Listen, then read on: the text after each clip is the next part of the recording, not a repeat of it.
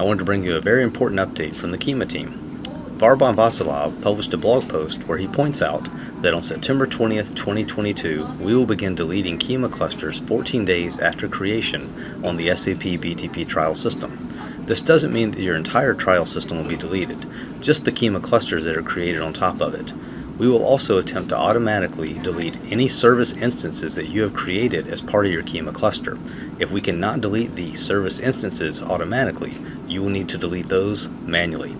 Please visit the SAP BTP Kyma Runtime site for more information. Here's some news on the members of that noble triarchy SAP Fiori, SAP UI5, and OData. First, Fiori.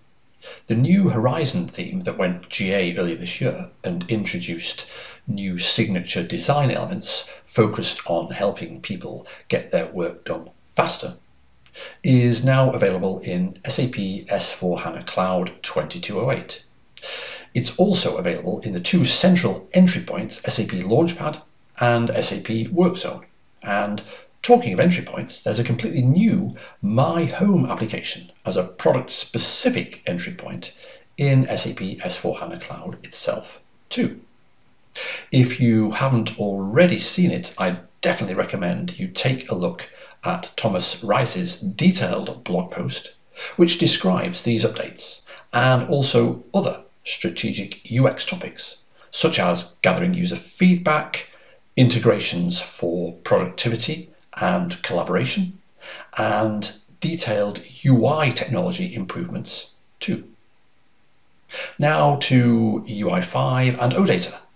Florian Vogt recently announced on Twitter that the OData v4 mock server, a key component in the UI5 ecosphere, is now open source, available on GitHub under the Apache 2.0 license. The OpenUX OData repository contains a number of related modules, including types representing OData vocabulary, vocabulary elements, metadata parsers, an API for annotations, and more. This is a significant step forward and great to see more software going open source. Check out the repository on GitHub and, of course, Thomas's blog post on blogs.sap.com. Links are in the description. Hola, SAP developers. I want to bring your attention to a blog post recently published by Carsten, who is the product manager of the SAP Event Mesh product. And in this blog post, he takes us through the SAP event driven ecosystem. There is something for everyone here, from beginners to experts. Carsten explains what an event driven architecture is, its different components, the different types of events generated by systems, and the benefits and challenges of implementing an event driven architecture. He also covers the different event sources, event brokers, and event consumers in the SAP ecosystem. Keep an eye on his blog post if you are interested in learning more about SAP's event brokers. For example, the SAP Integration Suite Advanced Event Mesh, and how we can leverage them in our extensions and integration scenarios. Now, talking about integration, there is a free hands-on in-person event that will take place Thursday, the 29th of September in Madrid, Spain. Join me in this SAP CodeJam where we will get some hands-on experience with SAP Integration Suite and explore how we can use it to connect systems and services in our landscape. Can't make it to Madrid? Not a problem. There will be an instance of this CodeJam on the 28th of October in Barcelona, part of the SAP Inside Track Barcelona. What if you can attend the, the live events? Not a problem. The content of the CodeJam is available now on GitHub and you can complete it async from wherever you are, whenever you can. Links are included in the description below. Six months ago, SAP Process Automation came out with a free tier service plan so you could experiment creating automations and workflows for free in your productive BTP account. Now, that free tier account has been added to trial accounts meaning you can sign up for a trial account, no credit card needed, and you can activate the SAP Process Automation free tier service plan and create automations and workflows there. In the description, I'll leave a link to how to do that, as well as information about trial accounts and free tier service plans. Just a reminder, SAP Process Automation is part of SAP's low code, no code offering, a combination of workflow management and intelligent robotic process automation, IRPA.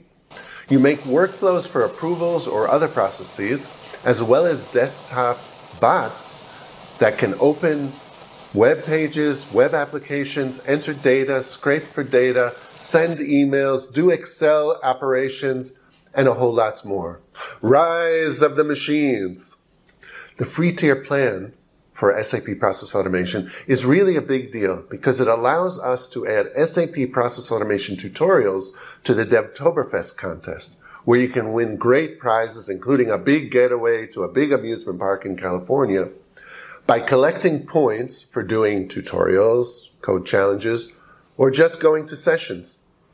Do the SAP Process Automation tutorials, and you can collect more points. This is a good time to remind you about Devtoberfest. Only two weeks till October, and it's time, I think, to sign up for the Devtoberfest group in the SAP community. You can also sign up for all the sessions that you want to do, and especially the low code, no code sessions for Business Application Studio, AppGyver, SAP Process Automation, and SAP WorkZone. See you there. I'd like to tell you about an upcoming event that SAP is putting on along with ASUG, the Americas SAP User Group. The event is SAP Business Technology Platform Summit. It's a two-day in-person event, October 18th and 19th, that will be taking place at the Newtown Square offices in Philadelphia. This event is open to both ASUG and non-ASUG members. And during this two-day event, there will be multiple tracks. One track for uh, decision makers and architects, and another track for technology, uh, hands-on technology practitioners. Uh, for instance, there would be several of our developer advocates there doing hands-on exercises in the uh, ABAP and UI5 topic areas.